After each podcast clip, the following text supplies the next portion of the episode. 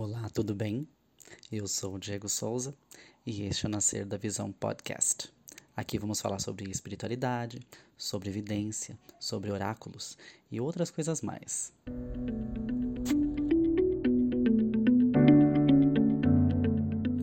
Este é o segundo episódio da série de entrevistas que faço com convidados a respeito do ponto de vista que eles têm sobre a espiritualidade e como eles lidam com essa rotina em suas vidas. Espero que vocês gostem. Olá, tudo bem, gente? Estou aqui com o Alan. Alan, você gostaria de se apresentar? Oiê! Sim. Quem é você, Alan?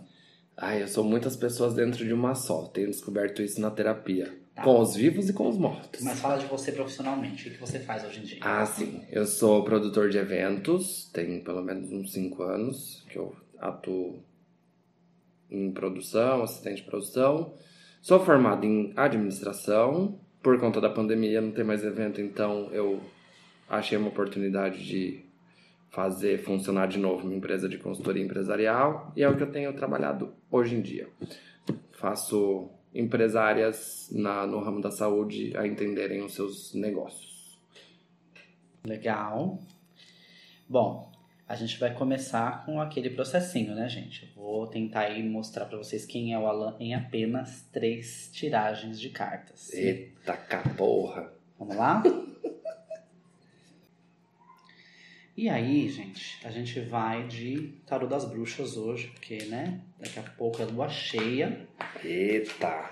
E Alan também é uma pessoa que já se interessa bastante pelas questões aí da, das nórdicas, das celtas. Sim, olha, gente, eu odeio que o Diego associe tudo com signo, mas eu sou canceriano, eu sou regido pela lua, tenho quatro humores dentro do mês, é quase um ciclo de menstruação. Então é isso. Vamos ver agora o que o tarô fala a respeito do Alan como características principais. Para quem não conhece o Alan, vai acabar conhecendo um pouquinho mais, às vezes até mais do que deveria, né? Então a primeira carta da tiragem é o rei de copas, seguido pelo nove de paus em posição invertida e a rainha de paus em posição invertida. Olha que coisa interessante, né? Porque assim, rei de copas ele vem falando principalmente de conforto, mas no âmbito de bem-estar familiar, é, é, é amizades, etc. Então, essa palavra conforto, de zona de conforto, de conforto emocional, de é, é, é, de ambiente confortável, ela é muito gritante. Alan ele se envolve dessa forma com as energias das pessoas. Ele busca sempre esse tipo de, de interação. Não só com as pessoas, mas ambientes também, tá? Ah, o nove de paus de forma invertida, ele revela aí a, a, a falsa natureza pacífica, tá, gente? Quando a gente fala de falsa natureza pacífica, a gente fala assim, é uma pessoa que tá sempre de bem com a vida, tá sempre alegre e tudo mais, mas assim, não vira essa pessoa do avesso. É problema. Ah, isso não sou eu que tá dizendo a nova de paus.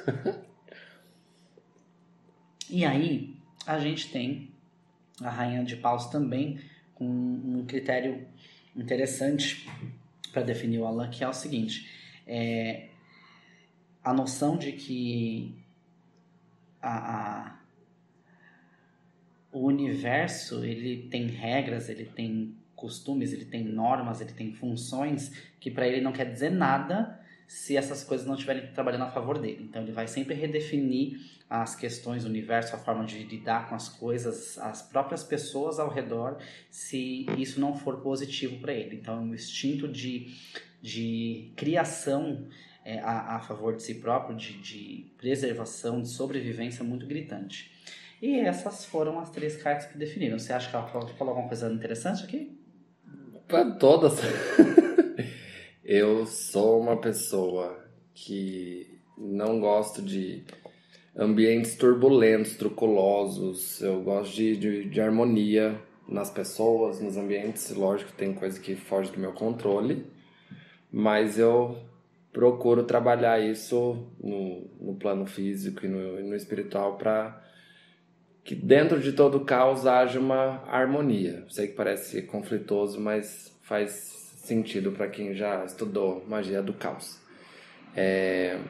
E o fator de ressignificar e repensar e transformar as questões do universo para trabalhar a meu favor, também diz muito sobre mim, porque, ué, se não é para me ajudar, como é que eu vou ajudar o outro? Exato. Bom, a gente já tem uma pequena introdução aí, gente, mas tem mais coisas para vocês saberem ao longo é, dessa entrevista.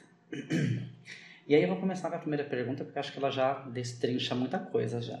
Esse podcast pode ser um pouco longo demais, tá, gente? Só para avisar. Então, sentem-se aí para ficarem bem confortáveis. A primeira pergunta é o seguinte, é como é que você se define é, espiritual ou religiosamente? Então, primeiro fator sobre mim, isso já vem de alguns anos para cá, é a questão religiosa.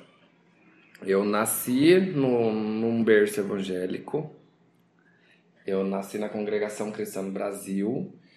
E, enfim, tive alguns episódios espirituais ali dentro daquele núcleo, muito positivos. E um foi o contato com o que a gente do, denomina no Brasil como Deus, né? Aquela divindade única e que é culturalmente aceita. E tive ali meu rolê ali, né? Falei, e aí, meus queridos? Como é que vai ser? Vai ser um inferno, né? Vamos entender esse meio de campo? Que aí o povo tava falando que eu vou, vou para lá. E aí... Mas explica o porquê que você iria para lá. Ah! A questão? Quando a gente nasce bibuchinha, eu me entendi gay muito cedo, né? E o conflito com a religião era constante. Então eu sempre eu nunca me puni por ser gay, mas eu sempre tive medo de ir pro inferno, porque era o que eu fui ensinado a crer. E quando eu fui contestar Deus, entre aspas, e colocar um, um e aí, é tudo ou nada, vai ou racha, eu tive o oposto do que me ensinaram a crer, que foi o acolhimento e foi a, a aceitação. E mesmo é, é como se fosse uma condição. Então eu lembro dessas palavrinhas. Irmãozinho, você veio aqui em busca da palavra. Deus te fala hoje, não se esqueças de mim que serei contigo eternamente. Então, essa frase me acompanha desde então, por mais que eu não creia mais no, na doutrina evangélica protestante, é, foi, foi uma frase espiritual que, que eu guardo no coração, enfim. E a partir dali eu me senti livre, né, com, com a permissão de Deus, aquele Deus único, a buscar os meus próprios meios. Então, o que a carta disse faz muito sentido. Eu fui buscar transformar o universo a meu favor, o que fazia sentido para mim. Já que Deus me deu o aval, né? Me deu. É, vai lá. Vai lá. E eu fui. Então, essa, essa, primeira etapa da libertação para me entender enquanto ser místico, ser mágico, ser vivente no plano físico, no plano astral, foi, foi assim, a, acho que a melhor abertura de caminhos que eu tive. E isso aconteceu, eu tinha 16. Hoje eu tô com 32. Então aí, ó, números cabalísticos. é, inclusive, gente, ó, um, um PS muito importante. No meu aniversário de 32, eu achei um mapa numerológico que a Tidilane me deu no meu aniversário de 16 e eu guardo esse mapa até hoje. E aí eu peguei para ler e ela fez algumas previsões baseadas no estudo numerológico da minha vida. Coisas que 16 anos depois está, estão acontecendo, ou as, a, as etapas de vida, os desafios de vida aconteceram e o resultado final é o que eu estou vivendo agora. Então, assim, foi tipo, puta que pariu. É, já esqueci a pergunta. Não, tudo bem. Você acha muito interessante.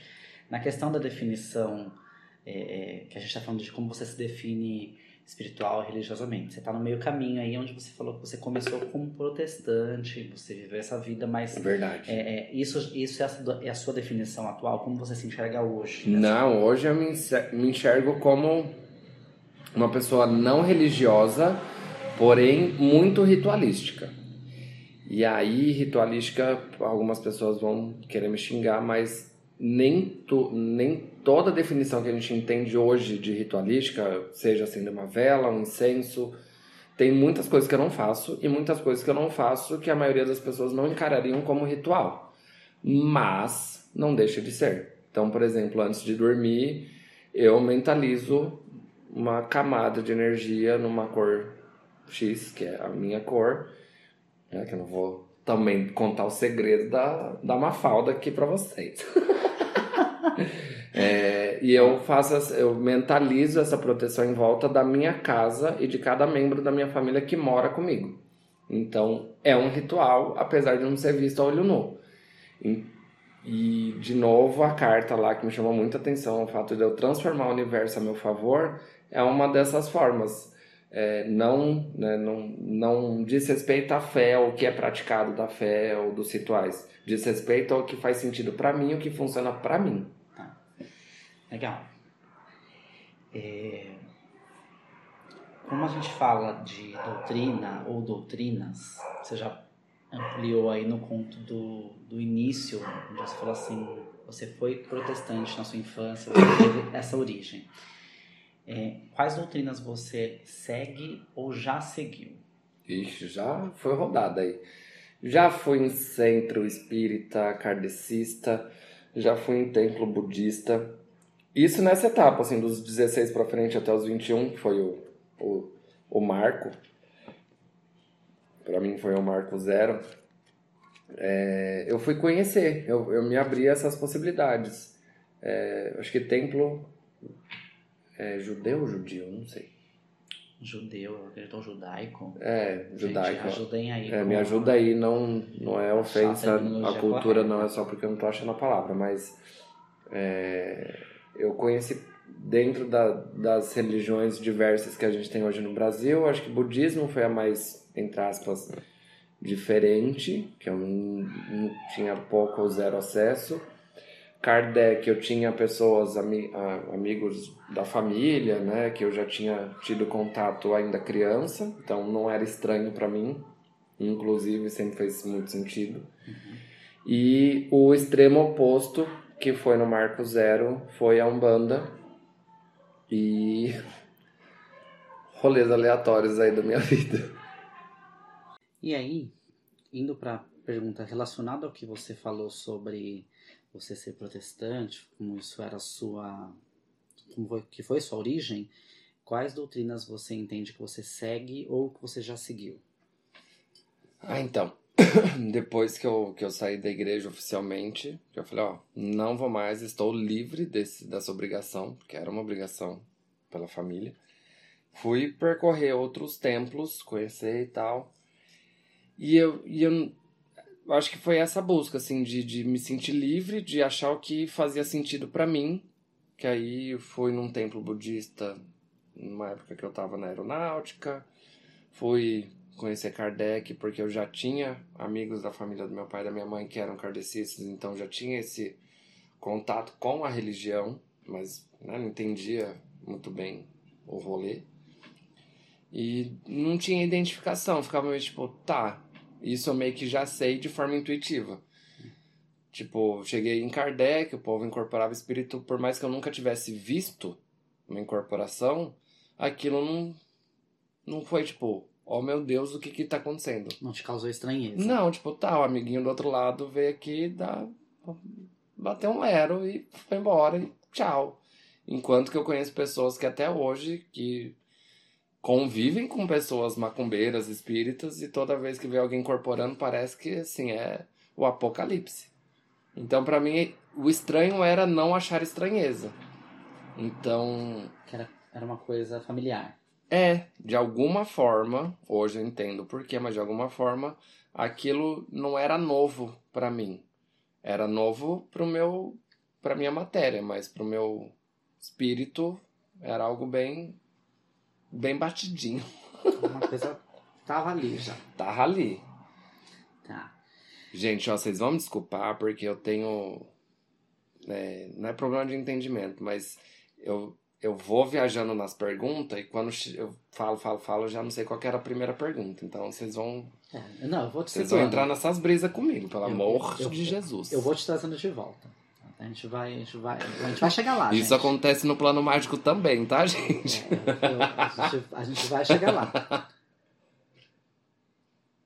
E aí, como você falou de doutrinas que você já seguiu, eu acho que é, é importante você me dizer assim, num sentido de consciência, de quando você entendeu isso, quando começou é, e quando é, começou a sua jornada espiritual, quando você falou assim, não, eu tô indo em algum, eu tô indo a algum lugar.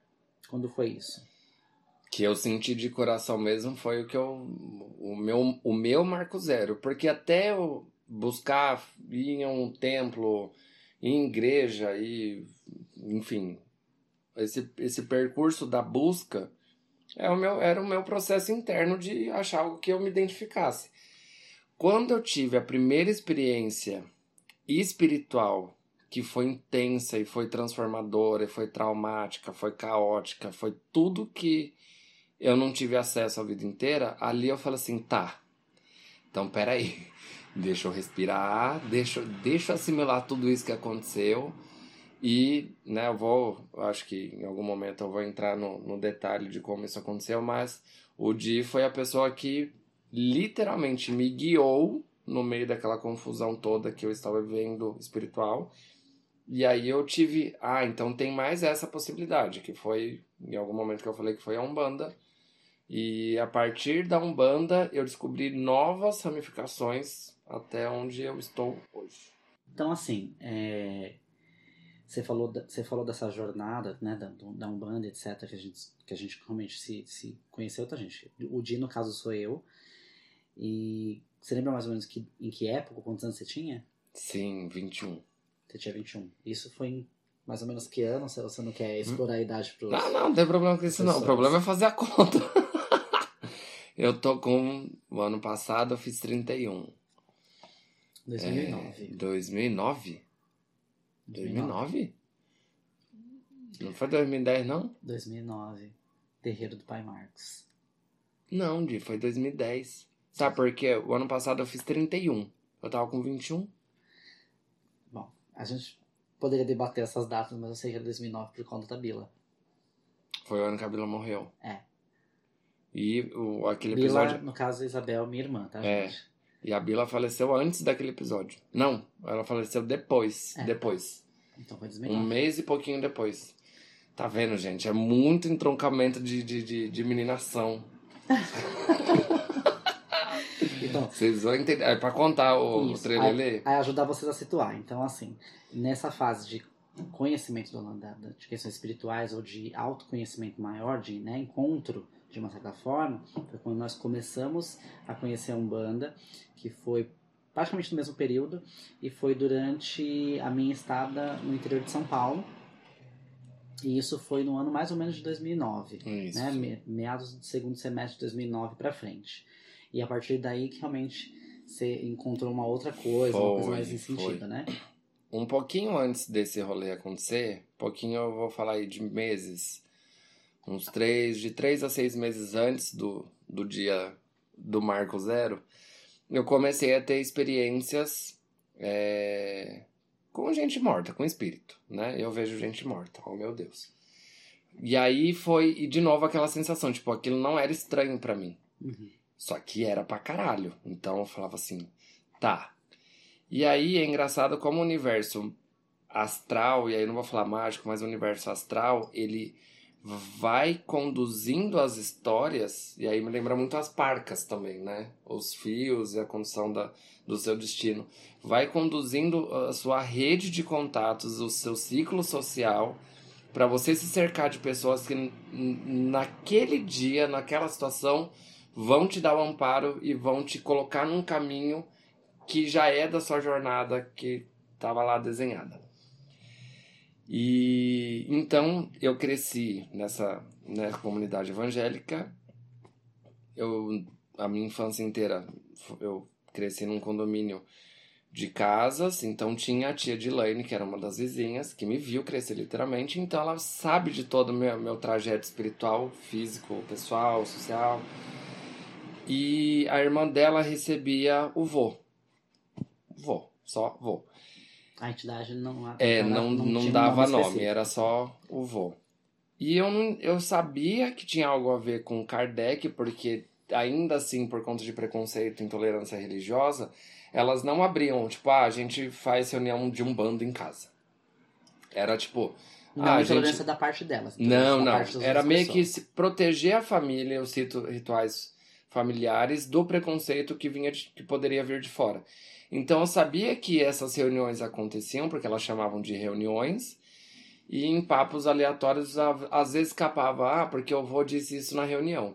E eu, muito jovem, muito inocente, naquela época, né, 12, 13, 15 anos, eu imaginava que era um senhor, sei lá, o vô delas, o vô físico. Depois eu fui entender que era um preto velho.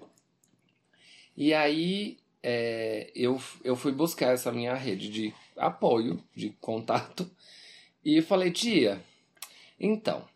Ah, teve um episódio que, que desencadeou tudo isso. Eu sempre morei com a minha mãe, todos da igreja evangélica, e quando eu fiz 19, aí, gente, não me pergunta a data, tô tratando isso em terapia, minha linha do tempo é uma bagunça. Então, quando eu fiz 19, minha mãe me expulsou de casa, entre aspas e sem aspas também, e eu fui morar com meu pai. Corta para. Meu pai não tem religião pré-definida, ele é tipo católico, porque a mãe dele era, mas não tem nada, não tem uma bolha de restrição espiritual na casa dele. Ele é um cristão não praticante. Isso.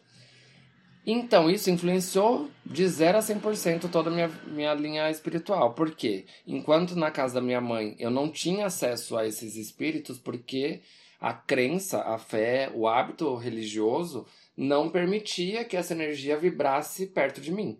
A partir do momento que eu me transporto, me transmuto para um outro lar, uma outra residência, uma outra configuração de lar, de família e de espiritualidade, a minha vibração que sempre rolou, né, começou a atingir, começou a chegar em espíritos que precisavam de ajuda, que estavam vibrando na vibração que eu emanava, que era de, de cura espiritual. Pergunta, por que, que eu vibrava essa caceta naquele momento, naquela época? Não faço a menor ideia. Era basicamente dizer que você tinha uma curiosidade que ressoava com a energia de, Exatamente. de resposta desses espíritos. E aí, imã, né? Quem estudou Kardec ou quem já leu alguns livros espíritas vão entender que a nossa vibração de cura atinge quem precisa ser curado dentro daquela vibração. Então esses espíritos começaram a chegar até mim e eu não sabia muito bem como falar não. Mas o primeiro que chegou foi a minha avó, mãe do meu pai. E aí vem aquela, aqueles acontecimentos em sequência que eu começo a, não estranhar. Então, tipo, porra, tô vendo minha avó. Poxa, que legal, que saudade. Me, né, fez um trabalho ali de perdão comigo, porque quando na partida dela eu fiquei muito ressentido. Então foi um trabalho ali de, de, de amor, de afeto do espírito da minha avó com o meu. E aí, teve um dia que não foi mais minha avó. E ela sempre. E, eles sempre vinham no meu momento de dormir, meu momento de reza, que é o meu ritual. E naquele momento entre o sono, de você chegar no sono e o sono profundo. Então eu tava consciente, às vezes de olho aberto, e era nessa, nesses momentos. Não vou falar horário porque nunca dormi na mesma hora. Mas nesse momento de quase sono e, e que minha avó vinha me visitar, teve um dia que ela não veio. A frequência era meio que tipo todo dia, e depois dia sim, dia não, depois uma vez por semana, depois não veio mais. Aí um dia tô eu, falei, bom, né? Acho que minha avó cumpriu o que tinha que cumprir comigo, foi viver feliz no nosso lar. Viro eu pra dormir, não acho a posição. Niki, eu viro pro outro lado, tem uma criança, uma menina, toda ensanguentada, mas muito machucada. Muito machucada. Não vou entrar em detalhes porque tem, né, pessoas podem ser sensíveis. E pelo aspecto dela, de sujeira, de cara de, de, de sofrimento, a minha intuição me diz que ela sofreu um acidente de carro. E aí eu congelei ao mesmo e era muito dúbio a, a, a, sensação. Ao mesmo tempo que aquilo não era estranho era assustador era novo só que não. Então eu fiquei meio tipo tá por que que eu tô vendo isso e né rezava mas Senhor fazia oração evangélica Senhor em nome de Jesus e, e coisas que eu carrego comigo até hoje né por isso que eu falo eu não tenho religião eu tenho a minha fé e fiz as minhas orações para tirar aquela visão de mim ou do que eu estava vendo e passou. Dormi muito aflito. Passou um tempo, aí veio um outro espírito com outro aspecto. Não estava machucado, mas estava aflito e eu fiz a mesma oração. Sumiu. E aí, numa outra semana, um outro espírito e eu, ai meu Deus. E aí passou, aí fiquei um tempo sem ver ninguém. Aí eu falei, acho, acho que me Deu. curei. Deu. Acho que deu a cota, né? Aí passou mais um tempo. Aí a menina falou, "Já da acabou, primeira. Jéssica?" Hã?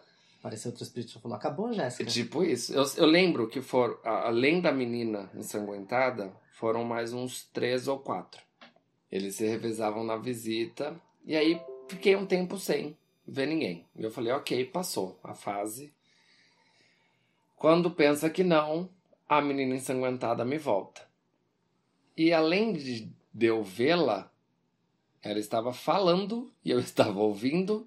Aí o cagaço começou. Porque na minha consciência, inconsciência, sei lá, em algum lugar da minha mente, do meu espírito, ver espíritos sempre foi normal, porque eu lembro de criança de ver coisas. Então eu associava que, bom, tenho esse dom, sei lá como é que chama, mas ok. Agora ouvir, aí eu falo assim, peraí.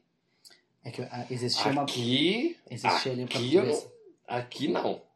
Aí, Mas aí é, quando você fala assim que eu ver tudo bem, mas ouvir não, porque tipo, você não entendia ver como comunicação. Você não, que... achava que podia ser maluquice da minha cabeça, sei lá. Aquela, aquela sensação, tipo, eu não estou vendo aquilo, eu estou imaginando aquilo, aquilo não existe, isso é coisa da minha cabeça, eu sou um louco. Aí a gente começa a se. É, me- é mais fácil se convencer que a gente tá maluco do que se convencer que a gente tá vendo aquilo que a gente tá vendo. Então tem. Acho que todo mundo que tem esse contato né, visual, auditivo, qualquer outro. Mediúnico. Não é mediúnico. Qualquer outro sentido que a gente use pra.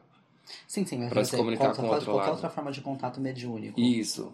É, Quem tem isso e quem trabalha com isso ou não trabalha, mas tem, porque nasceu com, vai entender que é mais fácil a gente se convencer que a gente tá maluco. É uma autossabotagem absurda, mas enfim, acontece.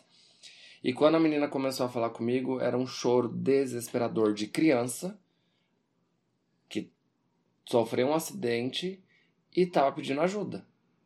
E frases soltas do tipo me ajuda, eu tô tá, tá doendo, cadê meu pai? Cadê meu pai? Cadê minha mãe? Bateu. E aí palavras soltas assim que a gente vai tentando entender um contexto. Enfim, isso foi um tempinho acontecendo. Eu lembro que foi uns três meses desse rolê acontecendo. Aí eu fui procurar a tia, tia Edilane, expliquei a situação. E essa menina ensanguentada, ela meio que tomou a cena e ela vinha no lugar dos outros que estavam pedindo ajuda. E aí eu comecei a entender a história dela. É, não lembro a profissão dos pais, mas toda vez que ela vinha, ela procurava pelos pais, pedia ajuda. Então vocês imaginem o, o, impacto do, da cena que era. E, e conforme ela ia pedindo ajuda, eu intui, intuí de extrair informação. Então, quem são seus pais? Onde que eles estão? Ah, eles estavam ali, tio, mas o carro virou. Resumo. Pedi ajuda da tia Edilane, ela pediu para eu, pra eu ir numa reunião com o vô. E a, quando eu fui nessa reunião com o vô, era como se a menina tivesse virado minha conhecida. De tanta, tantas vezes que eu ouvi a história do que tinha acontecido com ela. E quando eu fui fazer a reunião com o vô, eu consegui contar a história dela. Ela, ela era filha, ela tinha um irmãozinho recém-nascido. é, não lembro se estava chovendo, alguma coisa assim, mas teve o carro capotou. É, o pai, o pai e a mãe morreram no acidente, eu acho que na hora. E o irmãozinho dela que tinha meses sobreviveu junto com ela até os paramédicos chegarem. E, e ela chegou a ser transportada de ambulância, algo do tipo. E ela morreu meio que no caminho. Então ela foi a única que sobreviveu mais tempo do que os outros. E o fato dela ter sobrevivido e ter sido removida fez com que o espírito dela entrasse naquele estado de confusão pós-morte, onde eu tô. E os pais dela, pelo fato de terem meio que morrido na hora, é, pode ser que o espírito deles tenham sido levados antes, né? E ela se perdeu ali no meio. E aí eu questionava a tia Dilane, eu falei, porra, mas por que garota, sei lá, nove anos, oito, nove, dez no máximo, por que que, por que que o mundo espiritual não levou a bichinha já? E eu não entendi os motivos do porquê o espírito ficar preso ali. A tia Dilane me explicando, né, falando sobre o aspecto do, do espírito, que é uma roupagem que todos os espíritos usam de acordo com a última experiência, ou como se sente mais confortável, depende de como morreu. Tem os estudos que, que levam dos porquês disso. É... E, enfim, na minha cabeça não fazia sentido, qualquer que seja a roupagem espiritual que ela quisesse usar, ela passar por aquele tipo de angústia. Mas, conclusão. A tia me explicou que eu vibrava uma energia de cura, né? E que como eu fui morar na casa do meu pai, sem o negócio da, da espiritualidade, religião, que eu ia ter acesso e que seria bom eu estudar sobre, para saber como lidar, e que na reunião com o vô, o vô ia me ajudar com essa questão. Fui para a reunião do vô, então estávamos todos ali, né? Faz, a gente faz a, a, corrente de oração para abrir os trabalhos, que até então não sabia que era gira. E apaguei. Dali, sim. Beijinho, beijinho, tchau, tchau. Não sei quanto tempo depois, acordo aos prantos, com todo mundo em cima de mim, e a tia Meire, que é a irmã da tia Dilane, é, ali, filho, tá tudo bem. De repentemente, não era mais tia Meire, era o vô. O vô veio, conversou comigo, me acalmou, né, me deu um passe não dá para explicar assim as sensações físicas que eu senti ali na hora. E não demorou muito para passar, mas sabe aquele um choque. Tipo, eu apalpava o braço para saber se estava ali, sabe? Passava uma na cara, não tinha nenhum arranhão, só que tava ardendo a minha cara. Meu, o meu corpo tava ardendo de, de dor de machucado. E aí o me explicou o que aconteceu, que a menina ela tava perdida, e aí, né, quando a gente foi fazer a oração, eu dei passagem para aquele espírito pedir ajuda. Então eu meio que, né, de forma chula e vulgar, mas eu meio que forcei uma mesa branca ali para o espírito ser ajudado. Ele foi ajudado, partiu para o caminho dele e eu voltei. então esse foi o início do meu Marco Zero. O Marco Zero foi um dia que eu tava com, com isso já na cabeça, né, de, de abrir a mente para estudar sobre espírito, espiritualidade. E eu estava em casa, de buenas, quando de repente é como se o véu que separa o plano físico e o plano espiritual não houvesse mais na janela do meu quarto. E uma horda, e aí eu vou chamar de zumbis, com garras de vampiros, lobisomens, o que vocês quiserem imaginar de mais terrível que para mim foi. Mas eram braços putrefados, com unhas gigantes, afiadas. E meu quarto tinha grade. E eu lembro dessas essas mãos e eu via como se fosse uma horda de zumbis mesmo. Enfiava o braço assim para me pegar e eu sentia me arranhando, foi desesperador. E assim, muito recente dessa experiência com essa menina e eu falei, cara, o que que eu faço? Rezei para tudo quanto era santo, liguei pro Diego, me ajuda pelo amor de Deus. Só que isso, gente, era de madrugada é, não lembro o horário, mas era de madrugada. E eu berrava no telefone. Não era tipo, me ajuda. Eu gritava. E o mais bizarro é que nessa casa do meu pai, o meu quarto era na, de frente pro dele. E a gente sempre dormia com as portas fechadas. Naquele dia, a porta do meu pai estava entreaberta e a minha estava aberta. E aí, é, você tocou nesse ponto, eu ia já emendar de alguma forma a pergunta seguinte, que era se houve algum fato curioso que você gostaria de mencionar dentro da sua caminhada espiritual. Mas eu, eu ia citar exatamente, eu ia te pausar né, no meio desse conto para falar sobre a questão disso, porque eu lembro de como você, de você me contando sobre isso como se fosse hoje. que era o de- o detalhe que mais me chamou a atenção, que o seu pai não conseguia ouvir você gritando. E eu tava Ó, no Gente, telefone eu tô todo arrepiado. é, e eu estava no telefone com você e, assim, é, você poderia ter imaginado você mesmo gritando, né? Poderia ter sido, sei lá, um, uma paralisia do sono, algo do tipo. Uhum. Mas você estava no telefone comigo, você falava muito alto e em momento nenhum a gente foi interrompido pelo seu pai nessa... nessa Nada, nada. diálogo. Gente, parece que meu pai tomou chá de pedra. Ele apagou. Obviamente, depois, nos anos passados, a gente também foi entendendo os porquês. Mas, assim, meu pai não é o tipo de pessoa. Ele dorme com certa facilidade, mas não é o tipo de pessoa que tem sono pesado. Meu pai tem um sono relativamente leve. E qual- já aconteceu antes, quando o Diego, quando a gente morou junto na casa do meu pai, a gente conversando no quarto de porta fechada, sussurrando. Às vezes meu pai ia lá, ô, faz silêncio.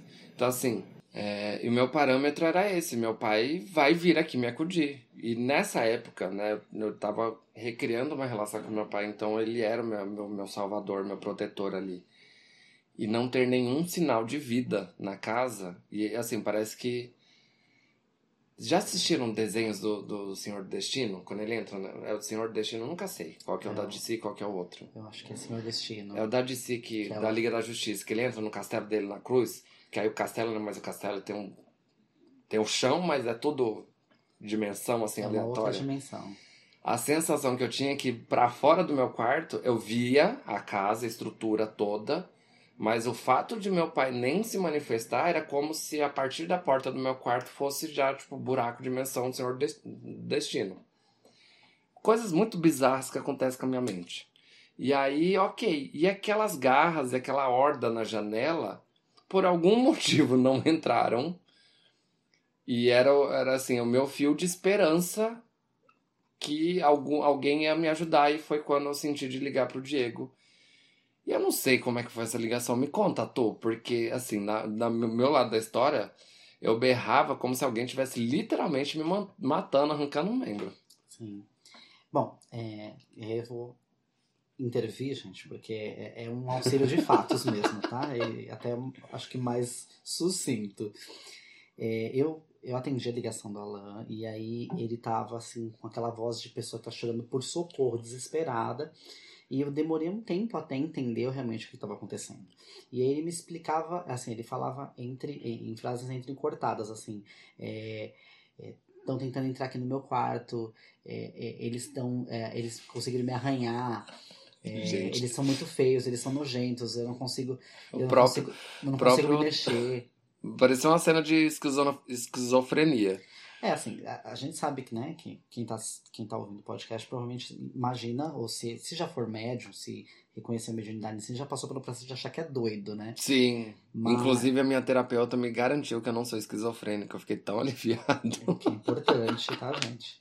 Mas assim, esse processo da mediunidade, ele traz isso. E aí, né, do meio dessa ligação, o, o, o curioso foi que é, eu também estava na intui assim, tentando pensar em alguma forma de acalmar o Alan, porque era, esse, era essa minha, a minha primeira é, é, é, emergência ali. Falando, não, preciso acalmá-lo pra entender o que está acontecendo. Aliás, a partir do momento que eu já tinha entendido tá- o que estava acontecendo ali. E tudo bem. Eu falei, ó, pensa então aí no vô. Porque até então, nesse momento da, des- dessa história das criaturas para a criança, o Alan já estava em contato com o preto velho dele, que se manifestava através do avô, é, com a, com a roupagem sim, do avô. sim. Esqueci dessa parte importante. Só um resgate. Depois do episódio da menina e com a reunião com o vô, eu me conectei com a energia do preto velho lá da Tia Meire. E eu achei que, assim, ah, só tem um vô no planeta. E aí eu comecei a conversar com esse senhorzinho. E eu falei, ah, eu tô sentindo energia parecida com a do vô, da Tia Meire. Ele falou, não, eu sou o vô. Só que seu, né, entre aspas. E aí eu falei, tá, mas como é que eu vou chamar? Vô o quê? E aí ele falou assim, ah, é o vô Zequinha. Aí lembram lá atrás que eu falei que eu via minha avó? A avó Dindinha, mãe do meu pai? Adivinha como que era o nome do pai do meu pai? Que eu chamava ele na infância? Vô Zequinha. Então meu preto velho usou da sabedoria de usar o mesmo nome que eu tinha familiaridade para que eu não me assustasse, né? Porque naquela época era tudo novo. E ele falou assim, não, é o vô Zequinha. Na minha cabeça não era um preto velho chamado Vozequinha. Na minha cabeça era o meu vô, pai do meu pai, que era preto e era velho. Sim. Ou seja, a imagem que eu tinha do vozequinha se assemelha muito até hoje à imagem do pai do meu pai. Sim. E aí, vamos cortar para né, cronologia. Era no momento em que eu estava frequentando já a Umbanda. E quando ele me falou sobre esse vozequinha da primeira vez, eu não contestei a informação, mas na minha cabeça eu já sabia. E eu tinha, quer dizer, na minha cabeça eu intuía que ele estava falando de um preto velho. E aí esse assunto tinha morrido. Até o momento da ligação. Uhum. Que foi quando eu falei, Alan, chama o vozequinha na sua cabeça. Pede pro vozequinha ficar perto de você. E aí demorou um tempo, demorou alguns minutos para ele conseguir é, é, desapegar da, da sensação de, de, de, de desespero que tava, do que estava acontecendo ali, daquelas visões, para conseguir sentir a presença do, do, do preto velho, né? Sim. E, aí você sentiu a presença do preto velho. E como foi? E aí foi. Gente, foi filme assim. Eu, eu lembro de me concentrar muito, de fechar o olho com muita força e projetar na cabeça, né? Porque o que eu tava vendo com os olhos era aqueles monstros horrorosos lá. Então projetei na cabeça e aí a, a cena foi tipo como se viesse oh, não é sombra que chama. A aura, a luz, Não. Sabe quando a gente fica atrás de um silhueta? a silhueta do preto velho e ele tava de mãos dadas com duas outras figuras. Só que ele vinha se aproximando, é como se viesse do céu mesmo assim. Só que o fundo não era azul, era tipo uma luz amarela, dourada pro laranja, como se fosse um arco assim, tipo um, um portal. Eles estavam vindo de um portal de lá pra cá, com esse com essas cores no fundo. É, o, o- a silhueta do Vozequinha era um, um, um branco com dourado, assim, bem fluorescente. E só a silhueta, não via formas. E ele vinha de mãos dadas, cada, cada figura de um lado, só que as figuras, conforme ele se aproximava da onde eu tava, é, criavam forma. E aí eu vi a minha avó Dindinha. Eu, aí eu fui me acalmando porque eu fui tipo, ah, ele tá me trazendo pessoas que eu conheço. E do outro lado dele, eu vi o pai do meu pai. O Vozequinha. E a figura que eu, que eu, eu identifiquei energeticamente que era o Vozequinha aqui mesmo que estava conversando comigo nesse meio tempo, antes disso acontecer, foi se aproximando, só que ele ah, continuava essa silhueta sem forma, e eu sabia que era ele. Eu falei, bom, se não é o pai do meu pai que eu tava conversando esse tempo inteiro, quem é? E aí ele apareceu e realmente parece muito, não é igual, mas parece muito com meu vozequinha. E sorriu pra mim com aquela carequinha, curvadinho, todo bonitinho. E, ai, uh, tem que segurar pra não, não emocionar. É, E aí foi, foi esse encontro, é como se a salvação tivesse chego. Oh, puta que pariu. Desculpa, gente, é porque é uma memória espiritual muito intensa ainda pra mim. Então me, me emociona esse, esse encontro com o vô. E aí ele sorriu e é meio que ele dissesse: tá tudo bem, a gente tá aqui. E quando ele falou a gente, eu tive que, em segundos, tentar assimilar tudo que estava acontecendo ao mesmo tempo. Diego no telefone, Diego aqui, ó, fazendo a, a Maria, a namoradeira na janela esperando. O 156. às 5 e meia. É, senhor, não desliga essa ligação. O socorro já está a caminho. Foi tipo isso. E aí, e eu vou falava assim: calma, meu filho, calma, meu filho, a, a gente tá aqui. E ele falava: a gente tá aqui, eu só via meu, minha avó Dindinha e meu avô Zequinha. E aí eu falei: mas que gente. A hora que os meus avós paternos viram que eu tava mais tranquilo, a imagem deles se desfez. Porque eles não tinham que estar ali, né? A verdade é essa. Eles têm que estar fazendo o rolê deles lá no nosso lar. E aí o vozequinha ficou e surgiu um- um- uma horda de silhuetas atrás dele. Foi tipo. E era muita gente. E quando eu falo muita gente, não caberia no meu quarto se fosse juntar tudo. Era uma galera que vai assistir filme no cinema. Tipo isso. E aí eu falava, Diego, o, o vô tá falando que eles estão aqui. E tem muita luz no quarto. E assim, lembra que eu falei que da porta do quarto pra fora era como se fosse o desenho lá do Senhor do Destino? Aquela luz que entrou no meu quarto derrubou todas as barreiras do plano físico expandiu aquela luz. Então aquelas dimensões escuras se dissiparam, ficou aquele clarão e aquela, aquele monte de silhueta brilhando na minha frente. Eu falei assim, Diego, é muita gente, muita gente. E aí corta para. Quem é E aí, quem, quem é macumbeiro novo vai entender os apitos que dá no ouvido quando tem muita gente falando. E assim, era uma sala de cinema que todo mundo acabou de levantar na hora que acabou o filme. Ah! Final do, do, do, dos Vingadores, o último filme. Aquela barulheira. E eu digo, isso tudo aos prantos, muito emocionado, muito feliz, muito mais calmo, mais eufórico. Uma euforia que eu falei, gente, eu vou explodir igual pipoca. E aí as formas, as silhuetas começaram a ter forma.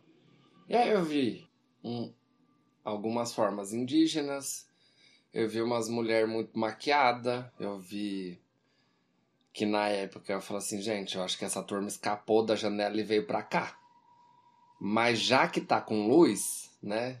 Já tá lá brilhando, tá na turma do, do lado bom, do lado do bem, deve ter uma função ali para eles. Mas eram uns bichos meio esquisitos que eu não tava entendendo muito. Viu, Vozequinha? Que, enfim, mais para frente a gente conta o porquê que se manteve Vozequinha. É, e como o Diego já tinha me contado um pouquinho sobre a Umbanda, isso faz parte ali do meu percurso de ir em lugares estudar sobre religiões para entender um pouco. Eu associei que fosse uma turma ali da Umbanda, que trabalha com banda. Eu falei, Diego, acho que são os meus guias e. Ah! Foi aquele aquele frisson e era muita gente. E aí, ok. Consegui me acalmar, não faço a menor ideia do que, que eu e o Diego continuou conversando depois do, do surto. Dormir numa paz do Senhor, olha, canto. Sem ofensas aos, não, gente, aos cê, pentecostais, gente. Isso é só quem, quem nasceu protestante tem, tem liberdade religiosa para usar. e eu, gente do céu. E fui dormir, assim, pleno.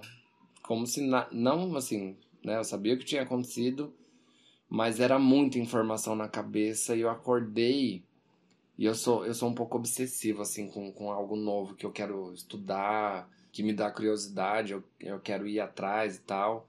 O que que eu fiz? No trabalho ainda pesquisei guias e orixás umbanda candomblé. Dei um Google imprimi aquelas páginas botei num Word que eu sou desses botei num Word imprimi as pagininhas e fui indo para a faculdade, indo para o trabalho, fui lendo todo dia. Durante uma semana foi só o que eu li. Não conseguia prestar atenção na aula, não conseguia me concentrar no trabalho. Foi, foi meio bizarro, assim, eu só conseguia tentar entender quem eram aquela, aqueles seres que se, né, se apresentaram lá para mim, para me salvar. E aí, conforme eu lia, eu confesso que a minha conexão com os orixás ali naquele momento foi muito. Não vinha conexão. Com os guias, como eu tinha uma relação humana, né? Eu, aí associação, espíritos que apareceram para mim, vó, avô. Então, ah, então são gentes, são pessoas que morreram e estão ali naquela configuração dessa religião. Então, me associei, eu consegui me conectar melhor com a informação, primeiro com os guias, fez mais sentido para mim. E com os orixás eu me esforcei para entender. E eu sempre fui uma pessoa que falei, gente, deu aí, né, mundo moderno, eu no plano físico, sempre associei cultura indiana, é, culturas politeístas que existem, são atuantes hoje. Eu falei, é impossível que o Deus da congregação seja o único e no, no fim dos tempos vai tacar uma pedra na cara de todo mundo, porque não chamava de Deus. Aí eu, eu, eu brigando comigo mesmo, né? O americano não chama Deus de God? Quer dizer, pedrada no americano na hora do apocalipse. Foda-se ele. Pode até ser o protestante, mas não é Deus. A palavra que usava não era Deus, era God. Então, já se fodeu aí. Eita God. Eita God. Então não fazia sentido para mim algumas coisas religiosas nesse sentido de doutrina. Quem é o Deus certo? Aí veio Porta dos Fundos, o Deus da Polinésia, que é o Deus então essas, esse, esse contexto daquela época começou a fazer sentido para mim. E como eu já, já me afeiçoava e já tinha familiaridade com culturas politeístas, é, em algum momento da história, da minha história, que não sei qual é, entra Brumas de Avalon, e aí, politeísmo celta. é, então, a, a, a, o estudo dos orixás, para mim, foi, foi um esforço, porque eu não estava eu não tava indo para entender a energia, a vibração do orixá, como eu entendo hoje. Eu estava tentando ler que Deus fazia o quê? Meio naquela estrutura de escola, os deuses gregos, deuses romanos. Você estava procurando humanizar aquela mitologia que ainda é, não era muito humana. É, tipo, é, meio que racionalizar o sincretismo daquela parada. Então, internamente eu tinha conhecimento dos deuses do, do, do panteão grego, romano e alguma coisa da, da Índia. Então eu falei, ah, então a Oxum, mas Oxum não tem nenhum deus grego que eu consiga.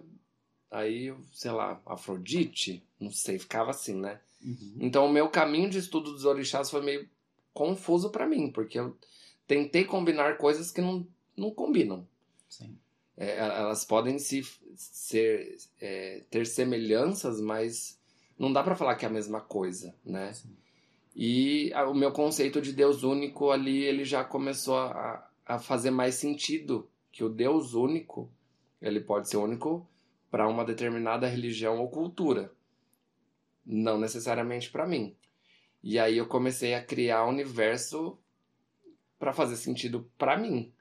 Então eu falei, bom, se Deus é o verbo, aí eu pegava tudo que aprendi na, na, na igreja evangélica, na congregação, e recontextualizei para minha nova realidade de fé, de crença, né? Então eu falei, bom, se Deus é tudo que existe e tudo que existe foi criado por Deus, então essa cultura que veio da África e de alguns né, países, no nosso caso Angola principalmente, se aquela cultura foi criada por esse Deus único e foi permitido a existência de outros nomes que naquela cultura eram deuses, né, pelo nosso entendimento moderno hoje, então eles são Deus. Ó, o turning table. Eu falei, então quer dizer, tudo e todos são um, são um e são todos. É um pouco do discurso da Dilma, mas para mim até hoje é a coisa que mais faz sentido. Eu parei de brigar e tentar me convencer que Deus é um só e passei a me aceitar e me aceitar, porque entendi, eu já tinha entendido que Deus são todas as coisas. Inclusive você. Inclusive eu. Então eu fui indo por esse caminho. E, e depois a gente entrou no centro do Pai Marcos, né, depois de frequentar, fazer lá o, o mês de, de prova, que para mim era, um, era uma avaliação, né? Vamos, vamos avaliar aquele consul, aquele não é consulente que a gente chama na Umbanda, assistência. Assistência. Vamos avaliar aquele serzinho da assistência, se é fogo de paia, se é médium causeiro. Né? Ah, você, está entrando já na, na, já num, digamos assim, nesse início da, da sua jornada na Umbanda especificamente, mas eu, eu não, não, vou cortar. Mas eu, eu quero fazer outra pergunta, porque eu, eu acho que eu, eu, vou deixar as pessoas meio com uma curiosidadezinha uhum. nesse ponto, porque isso aqui vai gerar umas outras conversas se a gente enveredar por esse lado. Uhum. Mas tem algumas coisas que eu quero pontuar com você, porque é, para não alongar muito, né, para esse, esse podcast, para esse episódio específico, mas para uma próxima oportunidade a gente poder alongar porque aí, gente, vai ter mais bate-papos. Vai, então, não se preocupe. Vai. Ixi, meu filho. As internas da macumba. É, exatamente. e aí, é, você falou de diversos pontos onde você buscou autoconhecimento, buscou conhecimento espiritual e o quão impactantes alguns momentos desse conhecimento espiritual para você eles foram. Uhum. Mas tem alguma coisa que que impacta hoje em dia a sua vida diária que fez a sua vida diária ter algum tipo de é, de contribuição, digamos assim, ah, hoje em dia a minha vida, hoje em dia a minha vida cotidiana, ela acontece assim por conta de, de contribuições espirituais? Ixi, profunda, eu não sei se complexa, mas deixa eu analisar. Sim, tem muita coisa da transformação da minha vida no plano físico que é oriundo dessa jornada toda, Hum. né? É... Acho que isso é, é válido a gente explorar em outro episódio, mas faz sentido para esse. O meu contato com o mundo mágico ele se deu em duas vertentes. Um através da leitura das Brumas de Avalon, que foi, acho que, meu primeiro contato na adolescência com, com a cultura celta e com as divindades e o folclore céltico. Então, e também quando eu conheci os meus guias e comecei a trabalhar no centro, que eu conheci a minha pombogira, a Dama da Noite, e, e né, aquele processo de, de, de aprendizado com que a gente tem com os guias. Não sei se todo mundo tem, mas eu tive, você tem. é, de estudar a história, de ouvir. Eu aprendo muito ouvindo. Né? Então, os meus guias já sabem disso, então não adianta, ah, vai fazer uma pesquisa. Não. É, senta aí e eu vou te contar uma história, e a partir daí vem os conhecimentos. E aí a dama ela começou a contar a narrativa dela, a história dela. Não vou colocar aqui porque também três horas de história. É um conto. É, aí podia fazer um- uma coletânea, né? Catar todas as histórias, dava um, um livro bafo. Seria todo. E através da história dela, que tem a ver com bruxaria, tem a ver com, com o universo da feitiçaria, da magia, é, um- Do que a gente considera. Fala de bruxaria, magia, gente, mas assim, do conceito de paganismo, de religiões Isso. pagãs, é, é, é, quando confrontadas com o cristianismo, por exemplo. Mas, ah, É, eu não gosto muito de contrapor paganismo. é, eu nem considero o paganismo, o conceito pagão, com, como uma religião. Isso já vai o extremo oposto daquilo que eu, que eu penso sobre a, a espiritualidade e a fé. E sobre as dimensões todas. É, e como ela estava inserida nesse contexto histórico do paganismo, muita coisa. Sabe quando vai dando match? Então, ali, as Brumas de Avalon, ela estava me contando uma história que não se passavam. eu li as Brumas de Avalon. E ouvindo as histórias da dama sobre a vida dela, exclusivo. Então, é- ela conseguiu fazer uma, uma imersão cultural, histórica, né? Dentro do que eu conseguia assimilar de informação.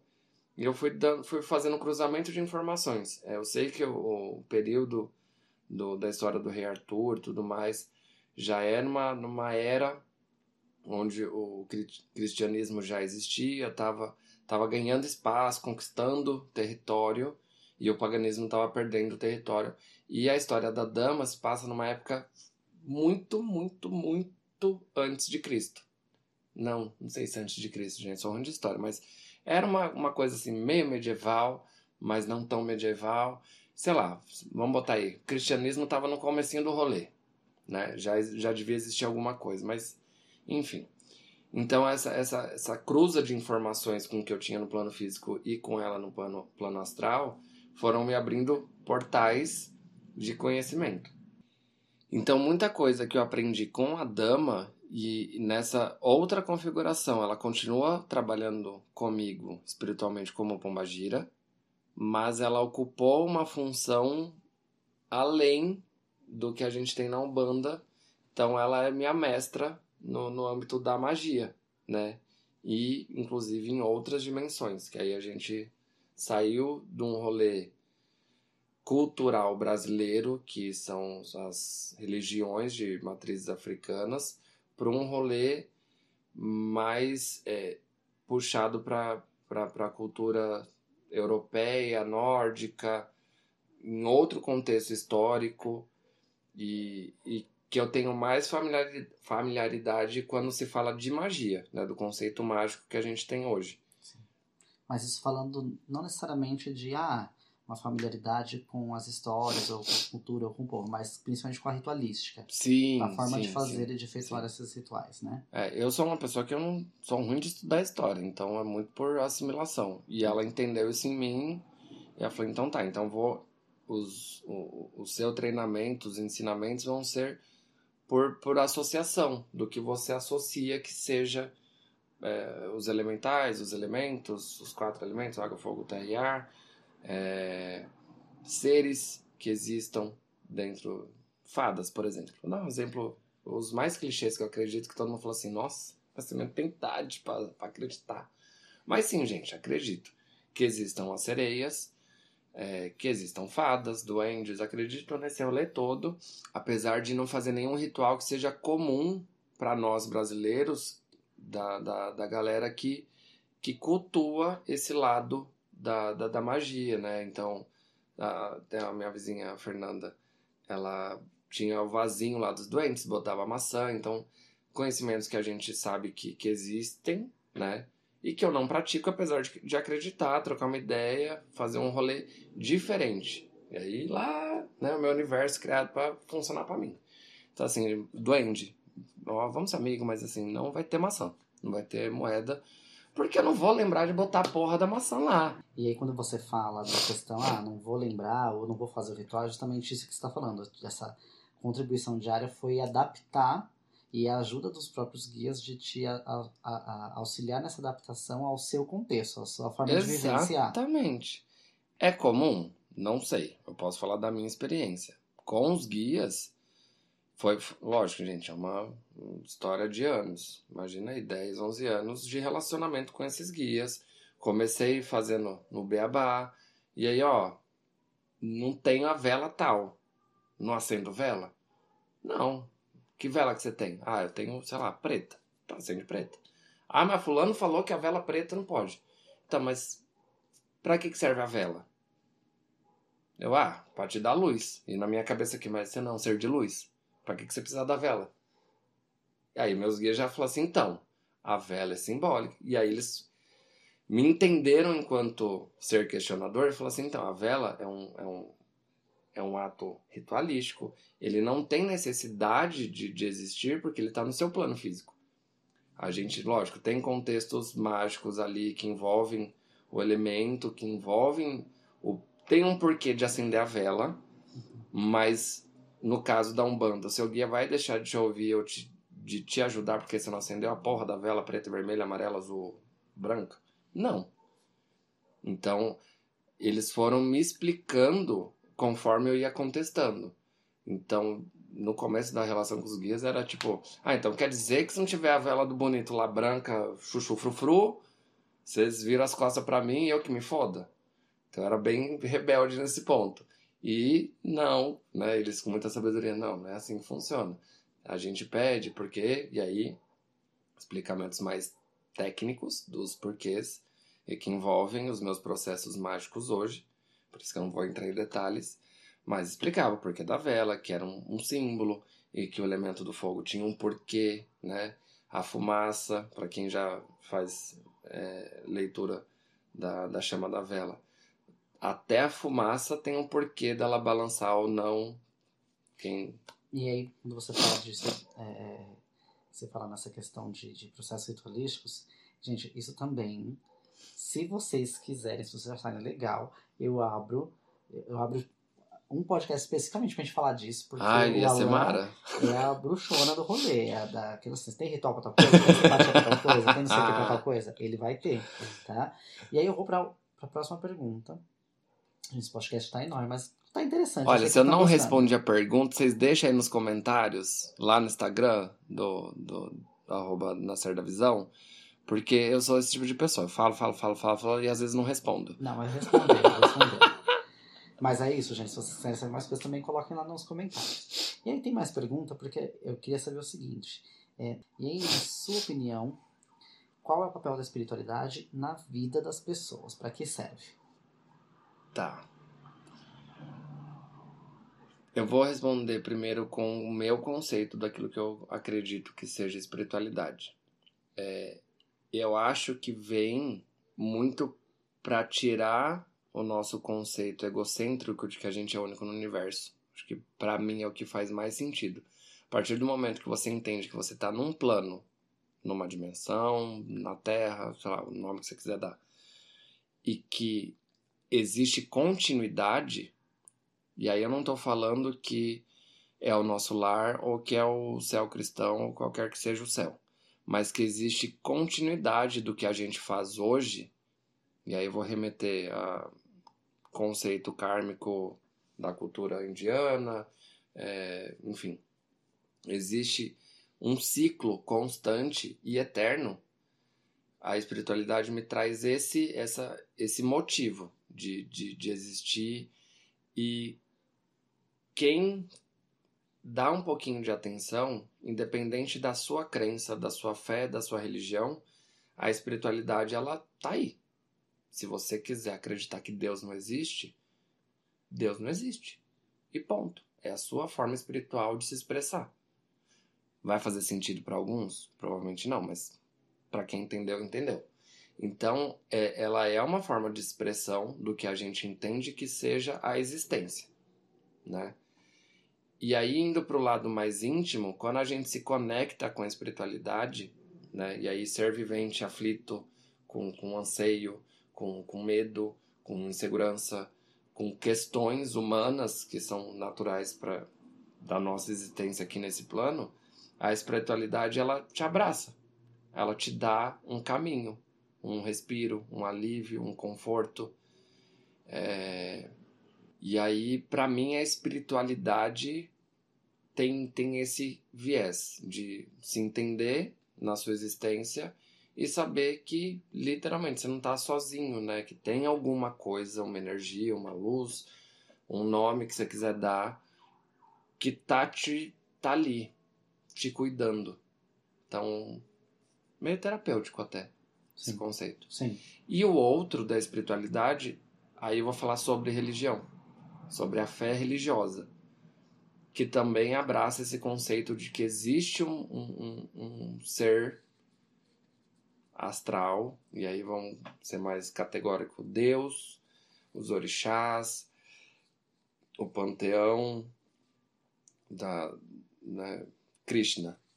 Existe alguma coisa maior do que você, que sabe mais do que você sobre você mesmo, e quando você se perder de você mesmo, você pode recorrer a ela para se lembrar de quem você é, o que, que você está fazendo aqui, e que ou você vai ser julgado, ou você vai ser perdoado. E aí vai da sua fé religiosa, conceito da sua religião. Eu acho que tem essas duas funções. Justo, justo. E aí é o seguinte: é... qual recado você gostaria de dar para outras pessoas em relação ao que você viveu na espiritualidade, ao que você já vivenciou na espiritualidade? Qual é a mensagem? Assim, falar, ó, vocês aprendam isso. Não fechem o cerco referente à, à sua espiritualidade. Você pode ser católico, você pode ser é, candomblessista e você pode ser ateu. Quando você fecha esse quadrado dentro da religião, e não é uma crítica à religião, porque ela tem a sua função dentro de um contexto social. Aqui no Brasil a gente tem estrutura católica, evangélica, a umbanda, o candomblé. Então a gente tem uma estrutura social que é importante para algum viés. É, mas não fechar como se aquilo fosse único e exclusivo. Porque a gente pode, mesmo sem querer e mesmo sem intenção de dizimar, a gente pode de alguma forma aniquilar a existência e a espiritualidade do outro. E, e, se limitar também, né? Então, quando a gente se limita, a gente se impede de olhar o que está além. Por mais que a sua religião ela seja, ela tenha inúmeros mistérios, dentro da sua religião você não precisa sair dela Existem outros mistérios que não te foram apresentados porque alguém limitou que a partir daquela linha você não tem acesso, ou porque você não merece, ou porque você não está pronto, ou porque qualquer justificativa. E aí é, o questionamento é: dentro da religião ou dentro da sua fé espiritual, o que te limita, ou melhor, quem te limita? É a divindade ou é quem rege aquilo que a divindade disse para ser seguida. Então. O dogma, É. a doutrina, enfim. Então, eu fiz isso. Dentro da igreja evangélica, eu fui impedido de ir além. Por quem? Se Deus falou comigo e falou que eu podia ir além do que estava sendo dito ali. Uhum. Então, ter fé, seguir uma, uma linha religiosa ou espiritual, não te define como, como uma etiqueta exclusiva daquele quadrado. E dentro daquele quadrado você precisa entender até onde você está autorizado a ir e o porquê você não está autorizado a ir adiante. Eu não estou falando de ocupar cargo, não. É de conhecimento. Sim. Então é aquela coisa, não seja uma embalagem com rótulo, seja um passaporte com os vistos. Exatamente. Legal. E eu, rapidinho, eu, eu sei que é prolixo. Se firmem, para quem tem fé religiosa, se firme dentro da sua religião. Porque todas as religiões têm um universo absurdo de conhecimento que não é passado. Os mistérios, os, os, os rituais. Questiona por que, que você não pode ir ali. E questiona de quem que vem a diretriz. Sim. Porque se a gente está falando de religião, ela só, só tem um comando, que não vem da terra, vem de cima. Uhum. Então, Importante. fiquem atentas. Eu vou, eu vou complementar essa fala sua, porque eu achei muito interessante. Eu, eu sempre gosto de pontuar que, desde que você faça bem para você mesmo e para os outros, ou que pelo menos que você não faça mal para os outros, conhecimento nunca é demais, né? Então, neste, neste ponto, eu vou concluir aqui a entrevista que foi com o Alan Preto, tá, gente? Quem quiser segui-lo nas redes sociais aí, Instagram, etc. O que, que as pessoas fazem, Alan? Vai lá no arroba apretoo, que é o Instagram, mesma coisa do Facebook. E, e quem gostar de crochê vai no arroba Dolores Arteira, que eu sou artesão também. É Eu já fiz meu, meu, meu jabá. Exatamente. Além de tudo, a pessoa ainda é artesã, Sim. tá? Foi... Regido por Artemis. Mentira. É, Não, Artemis é caçadora, deixa né, ela. lá. Não vamos nos enfiar no panteão grego, tá, gente? Hoje não. Gente, se- é, eu quero saber se vocês gostaram da entrevista, então comentem bastante, deem o feedback de vocês, entrem em contato com, com o canal. Se quiserem consulta, porque o tarô lá no começo impressionou o Alan, e olha que eu conheço ele há muitos anos e ele ficou impressionado com o tarô. Então provavelmente você vai gostar também do, do, do como a gente trabalha. Spoiler, gente. Eu, o Diego, eu não falo pra ele ler nada nunca pra mim. Eu odeio saber coisas que possam vir a acontecer em num futuro breve. Eu falo, "Ai, não, Diego, lê não. Vai que eu vou ouvir alguma coisa que eu não, não tô pronto pra ouvir. Morro de cagaço de, de, de abrir carta. Apesar de, né? Sempre a gente faz. Troca figurinha nas internas sobre, sobre leituras, porque eu sou hipócrita, eu- faço leitura de pedras. Só um pouquinho. Mas eu, eu- mas ele falou assim, ó, o início da entrevista é esse. Eu falei, vai, vamos aí, ó. O terço na mão, Senhor Jesus Haramanaia, vem comigo. O que, que eu vou ouvir dessa carta? Deus foi comigo. Glória a Deus, amém. Não, dá tudo certo. Dá tudo certo. Gente, obrigado por ouvir, por acompanhar a gente. É, esse é, é mais uma entrevista e, assim, como eu falei pra vocês, a participação dela não encerra aqui. Vai ter participações futuras. É isso. Alan, muito obrigado. Ai, obrigado, adorei. Gente, bye bye. Até a próxima. Beijo.